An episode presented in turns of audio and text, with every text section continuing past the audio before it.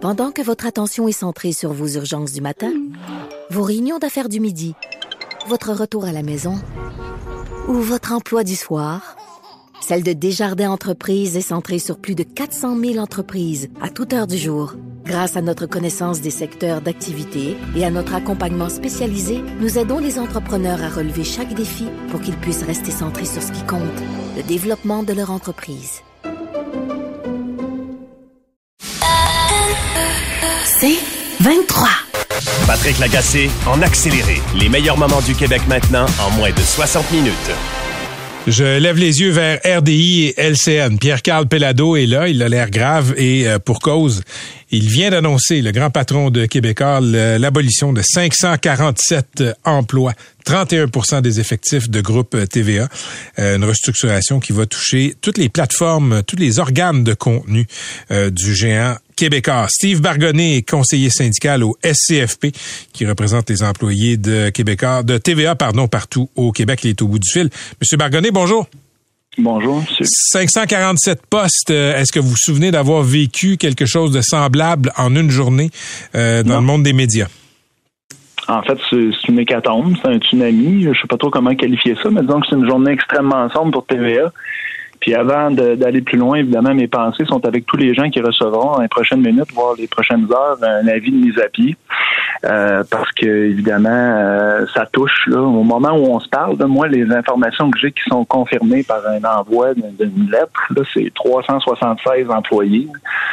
Quand on parle d'employés, moi, les employés que je représente, c'est des employés syndiqués de TVA à grandeur de la province. Alors, je sais pas ce que ça touche au niveau du journal ou autre chose, parce qu'on nous a annoncé un merge en différentes plateformes. Mais pour moi, là, ce que j'ai actuellement, c'est 376 employés à TVA Montréal et 59 à Sherbrooke. OK, donc ça peut toucher d'autres accréditations syndicales. Oui, mais ça, je le sais pas. Puis, euh, évidemment, ça peut aussi toucher, je pense, d'autres des salariés que nous représentons, mais pour lesquels j'ai pas d'informations pour le moment. Comment comment c'est divisé? Quel type d'employés, euh, sait-on, vont perdre leur emploi? J'ai aucune idée. Monsieur Lagacé, j'ai aucune idée. Euh, en fait, tout ce que j'ai su, moi, je l'ai su en même temps que tout le monde. Euh, cet après-midi, 15-20 minutes avant 3 heures, les employés de TVA ont reçu euh, une convocation, une conférence incluant M. Pelado et les hauts placés de la direction. Et il y avait un lien intime et on a tous appris ça en même temps, les intentions de, de TVA et de M. Pelado qu'est-ce que vous euh, qu'est-ce que vous pensez des motifs qui ont été euh, avancés par M. Pelado là? Euh, C'est-à-dire que bon, les géants du web ont bouffé une grande partie des revenus publicitaires de médias comme les siens, par exemple. il y a aussi bon toute la question de l'espace occupé par Radio Canada dans le marché publicitaire aussi. Qu'est-ce que vous pensez des motifs invoqués par le PDG ben, en fait, je peux vous dire qu'on vit pas dans un monde de licorne, c'est-à-dire que la télé généraliste euh, est très malmenée actuellement. Ça, c'est sûr. Euh, maintenant, euh, tu sais, il y a tout, il y a, dans la façon de le faire aussi, puis de la, de la manière. C'est-à-dire que moi, ce que j'entends ce matin, euh, c'est qu'il y a des rumeurs, puis ça fait quelques jours, là, pour être très honnête, qu'on entend toutes sortes de choses, mais que ça a été confirmé dans le courant de la journée qu'il se passerait quelque chose aujourd'hui à 16 heures. Euh, puis là, finalement, c'était 15 heures. Mais, tu sais, tout le long euh, de la journée, on parle d'embargo, on parle de pas le droit de faut respecter le marché financier, faut respecter ci, faut respecter ça. Mais dans la conférence à laquelle j'ai assisté, jamais on me dit qu'il faut respecter les, les, les, contrats signés avec les syndicats. Puis jamais on me dit qu'il faut euh, il faut respecter les unités d'accréditation. Puis là, tout à coup, ce qu'on m'annonce, c'est carrément qu'on va donner euh, les jobs syndiqués euh, de, TVA à la sous-traitance. Quel job? Ben, en fait, euh, on, on m'annonce qu'on fera plus de production interne, euh, puis le reste est, reste à, avoir. C'est-à-dire les, les, nouvelles seraient peut-être, euh, on garde les nouvelles, on garde salut bonjour, etc. Mais il y aura plus une production énorme qui va se faire. Et ce qu'on me dit, c'est que productions à l'interne, comme je, m'excuse de préciser, mais comme par exemple la poule aux œufs d'or. Le tricheur, la poule, le tricheur, la poule, vlog, ces choses-là. Bon, puis tu sais, on se cache même pas. Là, on me dit que ça va être transféré aux producteurs indépendants. Alors évidemment, tu quand on me dit ça, on a beau vouloir respecter le marché financier, mais c'est clair, clair, clair à sa face même des conventions collectives qu'on a, qu'on peut pas de, on peut pas couper des jobs pour donner les jobs à la sous-traitance, puis on le fait pareil. Euh, puis, euh, tu sais, ça, c'est sans nous parler, puis sans nous aviser, puis on fait jamais vraiment beaucoup partie de la solution. Euh, fait que c'est un peu décevant de voir qu'on nous met toujours un petit peu face à la patente qui est déjà conclue, puis à laquelle on n'a jamais pu participer. Puis, euh, bien évidemment, c'est sûr que euh, on, va regarder ce qu'on peut faire, puis on va tout analyser nos recours, mais à sa face même, ça respecte pas euh, du tout les conventions collectives, puis jamais il y en a été question. Fait que quand on fait un move financier comme celui-là, une chose est claire, c'est que les avocats qui ont été qui ont été qui ont donné leur avis là-dessus, c'est définitivement pas des avocats de droit du travail, c'était plutôt des avocats de finance, parce que les avocats de droit du travail auraient dit clairement qu'il y avait des choses qui pouvaient pas être faites. Puis je pense que c'était euh, dans, dans, dans l'échelle des priorités, c'était très loin dans, dans, la tête des gens qui ont pris cette décision. comment ça fonctionne? Est-ce que, bon, parlez pour votre syndicat, M. Bargonnet, là, les employés de TVA qui vont être, qui sont membres du SCFP, qui vont être mis à pied, est-ce qu'ils ont droit à des indemnités de départ? On nous a dit euh, dans l'annonce de cet après-midi que minimalement tout le monde allait avoir 16 semaines de, de préavis de départ. Alors ça, ça, amène Ouais, ça amène les gens au 22 février euh, après l'avoir calculé. Alors euh, d'ici là, euh, personne perd son travail là, entre guillemets. Hmm. Tout le monde, tout le monde a réalisé que ça se passerait, mais puis c'est ça. L'information qu'on a. Puis comme je vous dis il va, il va sûrement, il y a, il y a sûrement d'autres coupures ailleurs là, à la grandeur du réseau, euh, mais on pouvait pas me confirmer. Je pense que ça va être plus euh, au compte-goutte, c'est-à-dire deux, deux, personnes ici, une personne là, etc. Là, mais pour le moment, le score que j'ai, c'est 376 à Montréal et 59 à Sherbrooke. Merci beaucoup d'avoir été avec nous, M. Bargonnet. Je vous souhaite euh, malgré tout une euh, bonne journée. Ouais, c'est pas une bonne journée. Je vous remercie. je vous le comprends, je vous comprends. C'était Steve Bargonnet du SCFP qui représente les employés de TVA partout au Québec. Euh, je rappelle les chiffres, là. Il a parlé d'hécatombe, M. Bargonnet, à TVA. Euh, et je pense que le mot n'est pas trop fort. 547 postes abolis. Je me souviens pas au Québec d'avoir vu un média, je sais que Québécois c'est gros, là, mais qui abolit comme ça le 547 postes d'un seul coup. Ça s'ajoute à d'autres postes abolis. Là, je pense qu'il y en avait 150, euh, quelque chose comme ça, il y a quelques mois qui avaient été euh, annoncés. On va essayer d'avoir un peu plus de détails dans les euh, prochains instants.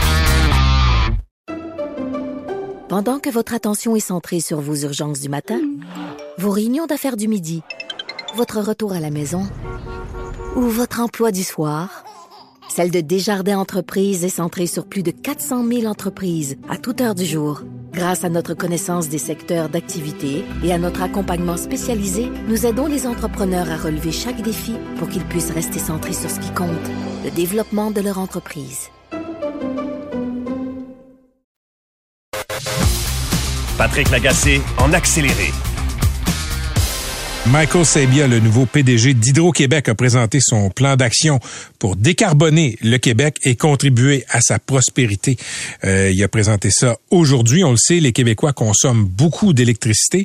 Euh, il y a plusieurs analystes qui s'entendent pour dire que d'ici 2050, il va falloir doubler la capacité, la production d'énergie au Québec pour faire face à la demande d'abord euh, des citoyens, ensuite à la demande qui va venir avec l'électrification des transports, recharger des voitures électriques euh, ça suce du jus, comme on dit dans le jargon, et aussi pour développer certaines filières, comme les filières batteries, etc.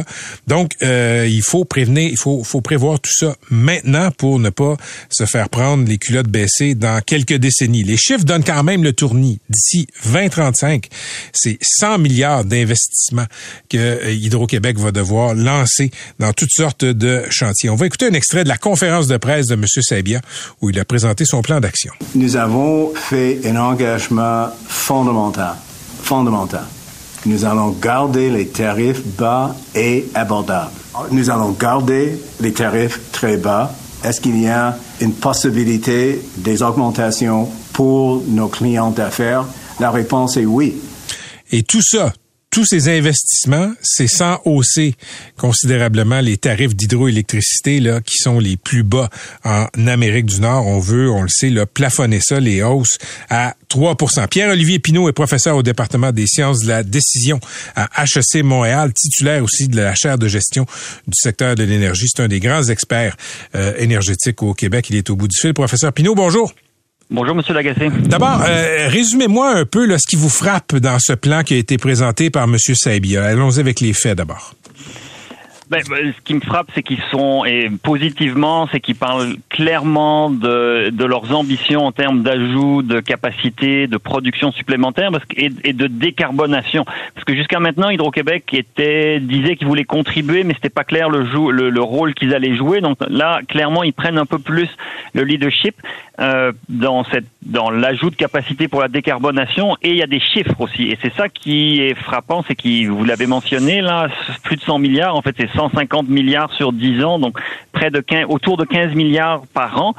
Euh, c'est bien de donner ces chiffres-là parce que il faut que les Québécois sachent que ça ne sera pas gratuit. Ajouter de la capacité dans le réseau de transport, dans, faire la réfection des centrales pour la fiabilité et produire davantage d'électricité. On parle d'investissement d'ici 2030, si je ne m'abuse, professeur Pinault, de 100 milliards de dollars. Donnez aux gens qui nous écoutent un ordre de grandeur, disons, euh, du, du, caractère là, euh, pharaonesque de, ce, de cet investissement-là?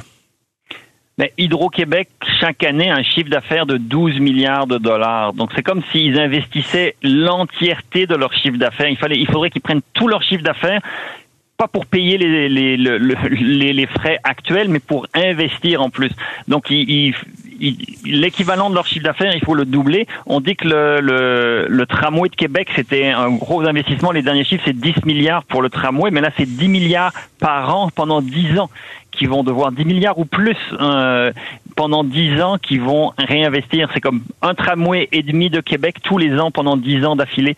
C'est euh, beaucoup d'argent. C'est nécessaire, c'est bon pour, ça pourrait être bon pour le Québec, mais euh, ça c'est un petit peu euh, illusoire de penser qu'on ne touchera pas aux tarifs euh, des, des, Québécois. Ça, c'est dommage que ça soit présenté comme ça. Ceci étant dit, professeur Pinault, le premier ministre François Legault, qui, qui, qui est le boss de l'actionnaire principal d'Hydro-Québec, soit le gouvernement du Québec, a dit on va jamais augmenter les tarifs plus haut que, euh, je pense, c'est l'inflation ou le plus haut de l'inflation ou 3% Donc, M. Sabia a un peu les mains attachées là-dessus.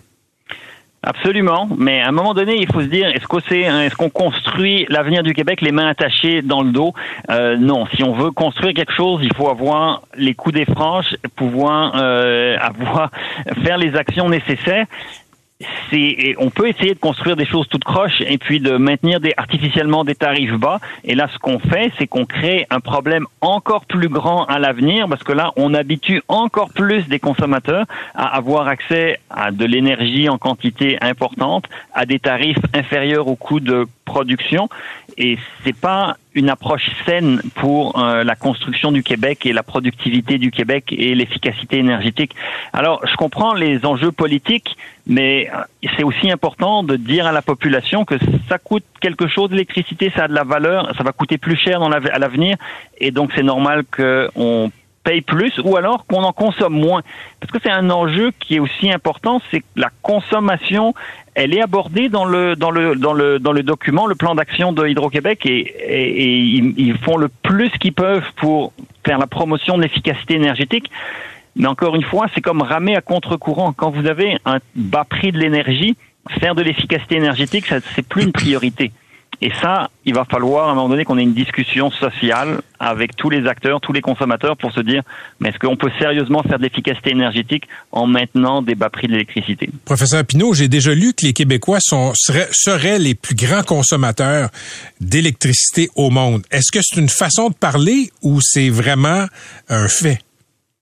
Ben alors, par habitant, on est le troisième plus grand consommateur d'électricité au monde. Il y a les Islandais qui, produisent énormément d'hydroélectricité et d'énergie euh, géothermique et électrique, euh, et qui, qui consomment en fait énormément d'électricité par personne. Mais c'est surtout qu'ils ont, euh, ils ont beaucoup. C'est un petit pays, l'Islande, puis ils ont beaucoup de, de d'alumineries qui sont allés en Islande. Les Norvégiens sont comme nous, mais avec les Norvégiens et les Islandais, on est les, les, les plus gros consommateurs d'électricité. On a des industries, c'est vrai mais on a aussi des bâtiments qui sont pas isolés de la meilleure manière, qui consomment beaucoup plus d'électricité. On a un secteur commercial qui est aussi très énergivore. Donc, on, on, on a de la marge de manœuvre pour faire de l'efficacité énergétique, consommer moins sans réduire notre niveau de vie. C'est pas une question d'avoir moins de confort, moins de qualité de vie. C'est juste une question de faire des investissements stratégiques pour réduire notre consommation. Ça serait vraisemblablement moins cher que beaucoup des projets qui vont devoir être mis de l'avant. Et on en aura des projets là si on va vers les plus de 100 TWh comme le plan le mentionne, ça va vouloir dire ça va vouloir dire beaucoup d'éoliennes, peut-être des nouveaux barrages et à un moment donné les Québécois ils vont trouver ça euh, difficile d'accepter autant d'éoliennes sur leur territoire. Et il va falloir faire cet arbitrage-là. Est-ce qu'on fait de l'efficacité énergétique ou on continue de construire des lignes de transport, des, parcs éoliens, euh, augmenter la capacité des barrages actuels? Il y a, y a, une, y a une tolérance maximale là, à ce qu'on peut faire en nouveau développement d'infrastructures électriques. Et il faudrait aussi un petit peu plus euh, aller vers euh, la réduction de la consommation. Merci pour ces euh, éclairages sans mauvais jeu de mots, professeur Pinault. Ça m'a fait plaisir. Bonne journée. Bonne journée. C'était le professeur Pierre-Olivier Pinault, qui est un grand spécialiste de l'énergie au Québec. Patrick Lagacé en accéléré. C'est un enjeu majeur à Québec, l'idée d'un tramway. Euh, ça fait longtemps que les mairies veulent un tramway. Monsieur Labombe voulait un tramway. Le nouveau maire, Monsieur Marchand, veut son tramway. Le problème, c'est que les coûts explosent.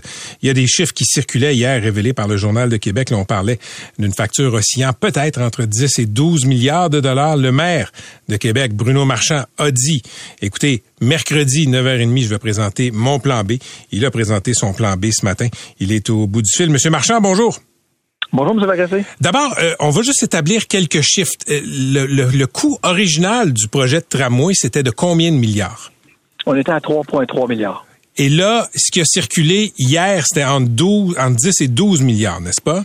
Il y, a, il y, a, eu une mise à jour à 3,9 il y a plusieurs mois. Et ce qui a circulé hier, c'est entre, oui, effectivement, c'est beaucoup plus que, 12 que 10 milliards. On parlait de, de 12 à 13. Ce montant-là, il n'est pas officiel. Parce que les consortiums n'ayant pas déposé, on n'a pas de montant officiel. C'est un montant qui est vraisemblable parce que quand on regardait la somme de tout ce que les petits projets dans ce projet-là euh, qui s'additionnaient donnaient, ça donnait quelque chose autour de ça. Et on trouvait ça évidemment trop élevé. C'est pour ça que depuis des mois, j'ai dit, ça, ça peut pas être bord ouvert. Il faut qu'on contrôle les coûts et on arrive avec un plan B. Et là, votre plan B, vous l'avez présenté ce matin. Là, on va y arriver. Vous me parlez de, vous parliez de 8,4 milliards maintenant. Exactement. Comment on passe de 3,9 milliards il y a quelques mois, selon vos mots, à 8,4 aujourd'hui? Bien, d'abord, c'est un contexte économique. C'est un contexte économique qui vient influencer les chaînes d'approvisionnement, la disponibilité des matériaux, le coût des matériaux, la main-d'œuvre, euh, le financement, les taux d'intérêt. C'est ce qu'on vit dans tous les projets. Quand le pont Lido-Tour double, à l'ouest de Montréal, ben c'est pas par hasard. Quand on construit un hôpital puis ça, ça, ça, part en vrille, ou quand on construit une maison des années puis ça part en vrille, c'est pas par hasard non plus. C'est un contexte économique qui est complètement différent du moment où on avait 3,9 milliards. Contexte économique qui n'avait pas été, pas été prévu par personne, qui a changé la donne et qui arrive avec une nouvelle réalité. Alors nous, ce qu'on disait, c'est pas parce qu'il y a une nouvelle réalité que ça peut être n'importe comment. Et on a fait le calcul en étant rigoureux sur chaque étape pour dire à 8,4 milliards, on a un prix juste dans ce contexte-là.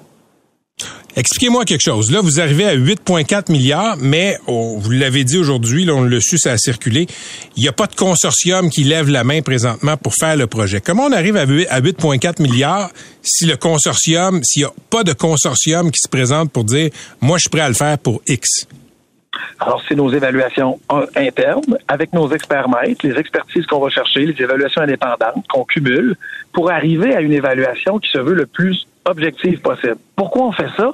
C'est aussi parce qu'on se paraît, on se préparait, pardon, à voir comment on va analyser la proposition financière des consortiums. Là, on l'a pas eu, mais si on l'avait eu, faut être capable de dire est-ce qu'elle est crédible, est-ce qu'elle n'est pas crédible, comment on la négocie, à quel endroit on n'est pas d'accord avec eux pour avoir le meilleur prix possible. Alors évidemment, pour ça, il fallait se préparer. Les consortiums devaient déposer demain ou plus tard, se préparer à accueillir cette proposition-là, pour en évaluer la qualité. Alors c'est pour ça qu'on avait besoin de toutes ces analyses-là pour être capable de venir dire et c'est ce qu'on avait dit dans notre dossier d'affaires qu'on a déposé au gouvernement en juillet. 8,4 milliards, c'est un prix juste dans le contexte. OK, 8,4 milliards, c'est un prix juste. On le sait. Vous et moi, là, euh, on sait que c'est le prix envisagé. On ne sait pas si ce serait la facture finale, si ça se fait. À, combien de milliards est-ce que le maire de Québec dit c'est trop? Ben, je vous ai donné une partie de réponse. À 10, 12, 13 milliards, c'est trop C'est trop pourquoi? Parce que ça ne se justifie pas dans le contexte, parce que la capacité de payer des gens, les citoyens de Québec, les citoyens du Québec, ça ne fonctionne pas en fonction du projet qu'on avait.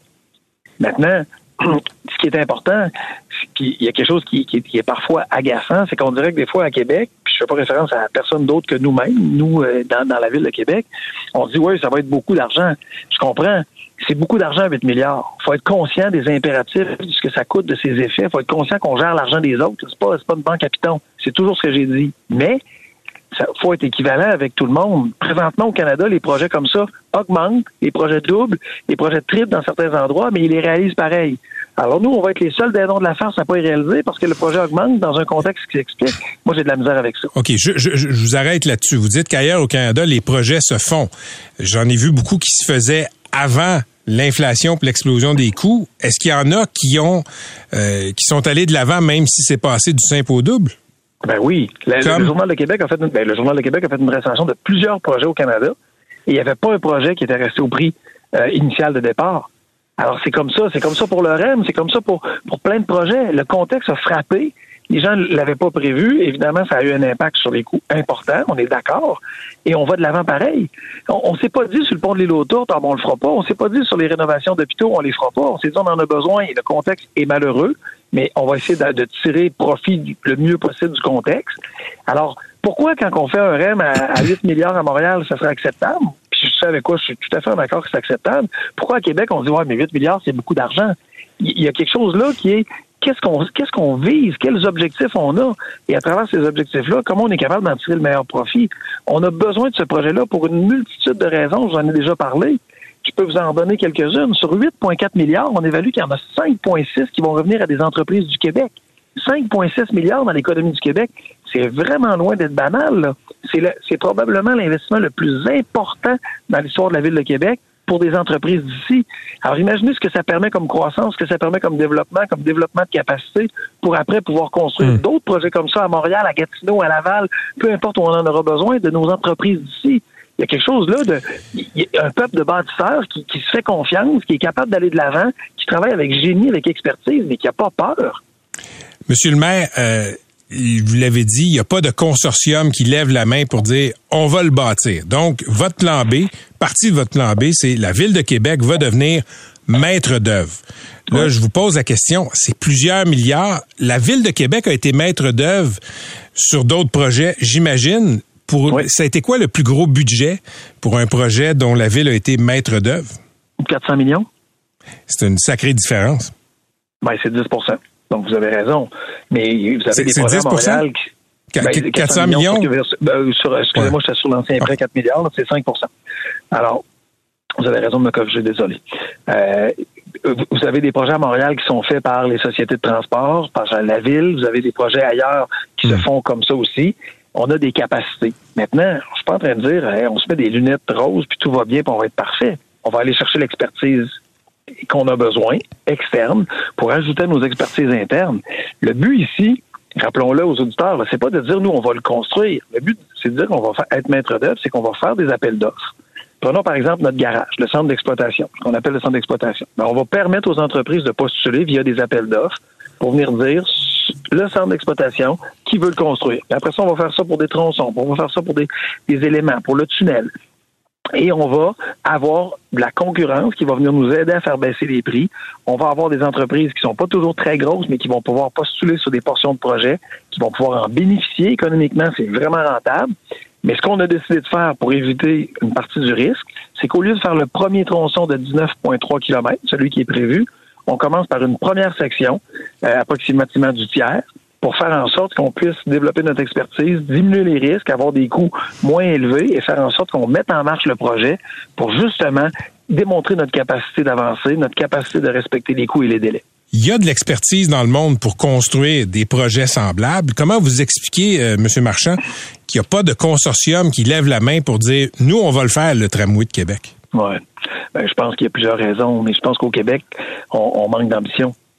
C'est une des raisons. On n'a pas de concurrence, on n'a pas développé l'expertise. Alors, il y a, on a construit un métro à Montréal, puis à un moment donné, on a laissé partir l'expertise parce qu'on en construisait moins. On n'en construisait plus. On a été des années sans faire de, de projet de transport structurant, puis je parle pas juste de Montréal. Il n'y a pas de projet de tramway. Il n'y a, pas grand-chose au Québec. Fait que l'expertise, elle s'est pas développée tant que ça, ou si elle était développée, on n'a pas pu la maintenir. Quand on a de l'ambition, puis quand on dit, puis ça, moi, je, je, le réclame à corps et à cri, de dire, il faut qu'on ait une vision. L'Ontario s'apprête dit je vais investir 60 millions dans les, 60 milliards pardon dans les transports collectifs dans les prochaines années. Mais qu'est-ce que ça envoie comme signal? Ça envoie des entreprises c'est intéressant d'investir là-dedans. Ça envoie à des entreprises étrangères. Venez ici amener de la concurrence. Venez créer ici un écosystème intéressant qui va faire en sorte qu'on va tous bénéficier d'une baisse de prix. Au Québec, il n'y a pas présentement cette vision-là. On a besoin de dire voici ce qu'on va faire en transport collectif.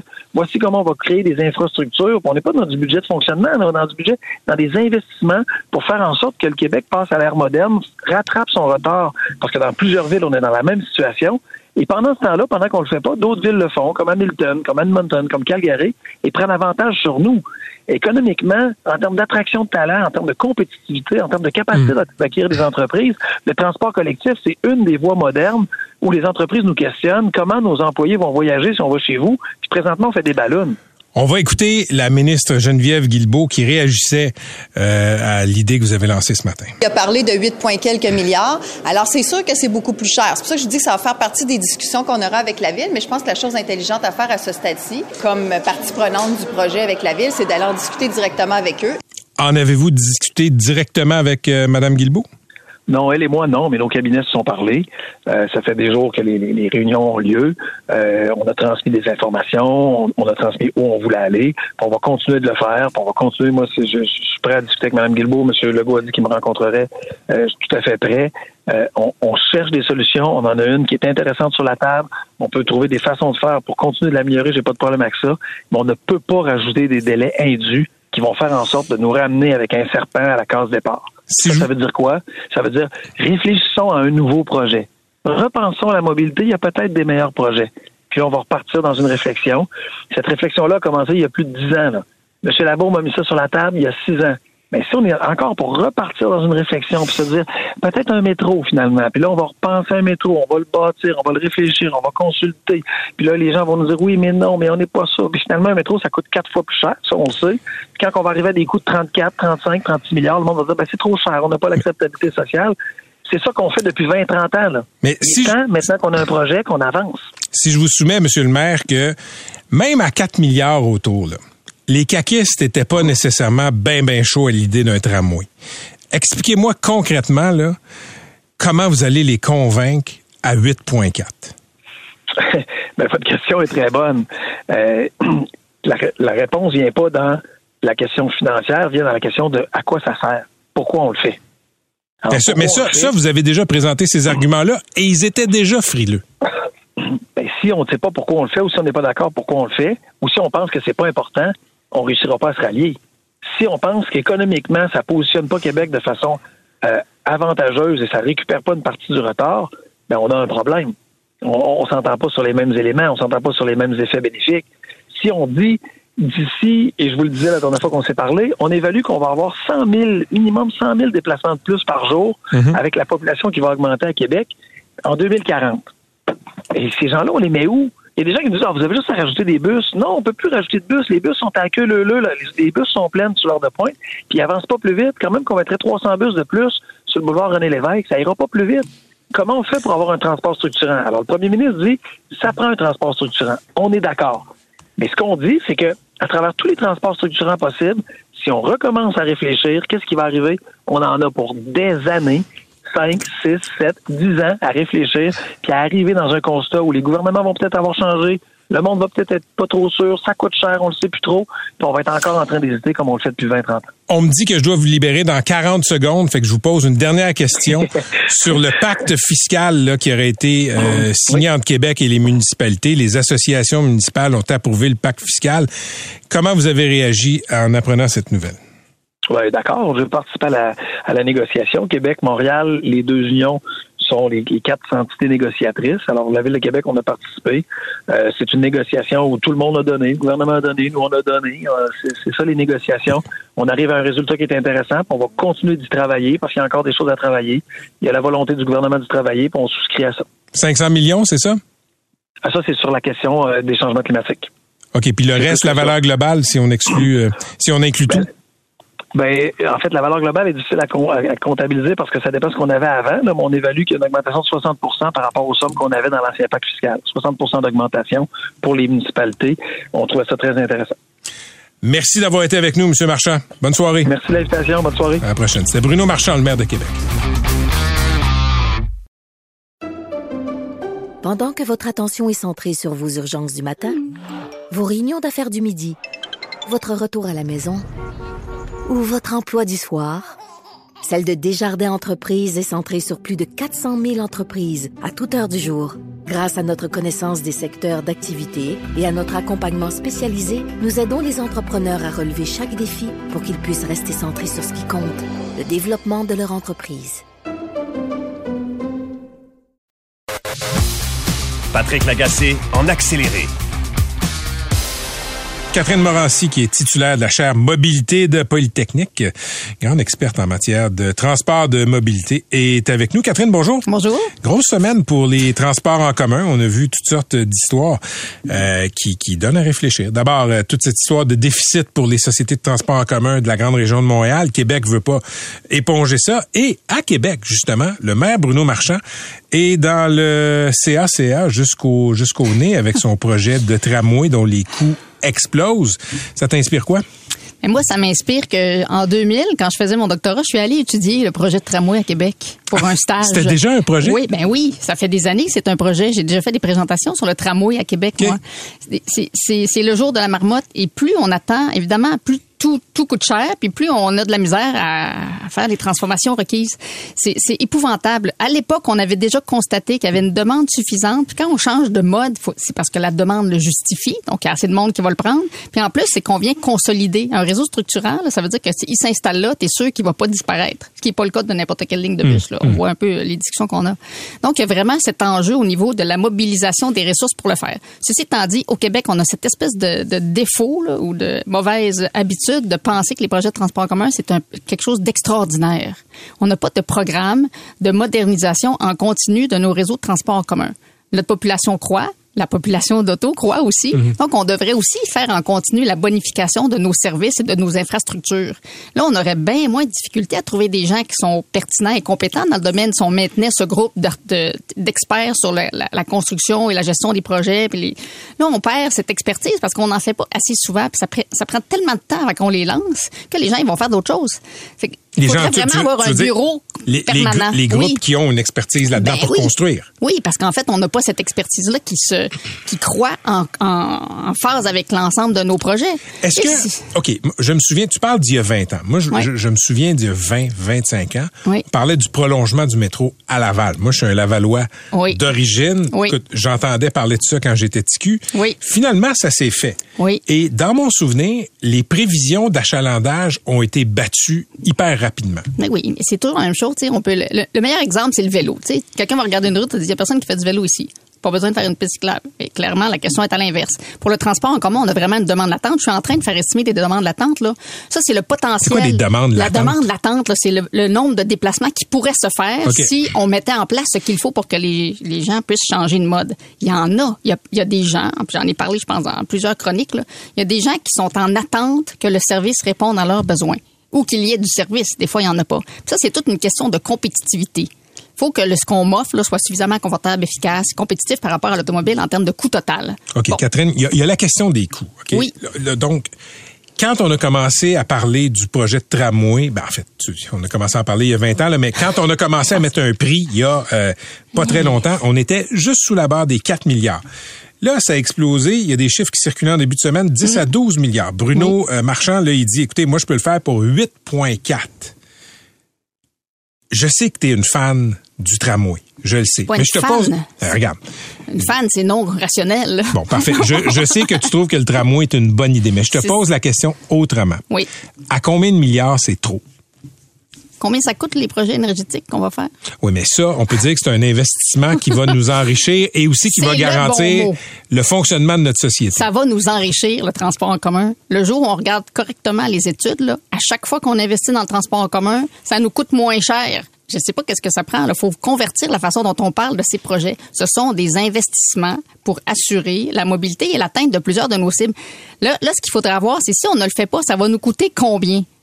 Parce que toutes les études, il y a l'étude de Dubé dont j'ai parlé la dernière fois, quand on donne un dollar investi dans le transport commun versus un dollar investi dans le réseau, dans, dans l'automobile, le système automobile.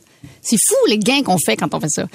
Je pense qu'on a, on a besoin de comprendre qu'actuellement, en plus, quand on regarde les coûts de transport, si on ne fait rien pour offrir des options, on, là, on va endetter encore plus les ménages. Puis là, quand on regarde des statistiques sur qui possède un véhicule, qui utilise les services de transport en commun, là, il y a beaucoup de gens qui ont déjà des véhicules et qui vont dire, OK, là, j'en ai assez. Là. Si on me niaise avec des projets de transport en commun, moi, j'embarque dans ma voiture. C'est pas... euh, bon, eux vont être pénalisés, maintenant, ils vont se déplacer en auto, mais tous ceux qui arrivent de l'extérieur, le, le pourcentage de leur trajet qui va être en congestion, il va exploser. Donc là, on va faire exploser la congestion. Puis ça, ne pas faire de projet, ça correspond à baisser le service. Hein? Ce que, ce que tu dis, si je comprends bien, je vais le traduire, tu Oui. me diras si je suis dans le champ, là. Oui. Euh, euh, Quelqu'un qui tient à sa voiture devrait vouloir qu'on Oui. investisse dans des tramways puis dans des métros, etc. Parce que sinon, il va être pogné avec plus de trafic. Ben oui, moi je parle de le tsunami. Un tsunami, c'est une espèce de grosse vague. Là. Si les gens décident de plus prendre le transport en commun, ça va être le tsunami de la congestion vers les banlieues. C'est pas, c'est pas compliqué. OK, je veux t'entendre, euh, Catherine, sur... euh, il y a une nouvelle entente, semble-t-il, entre Québec et les municipalités. là, un nouveau pacte fiscal qui va inclure aussi des préparations au changement climatique. On parle d'un demi-milliard, si j'ai bien compris.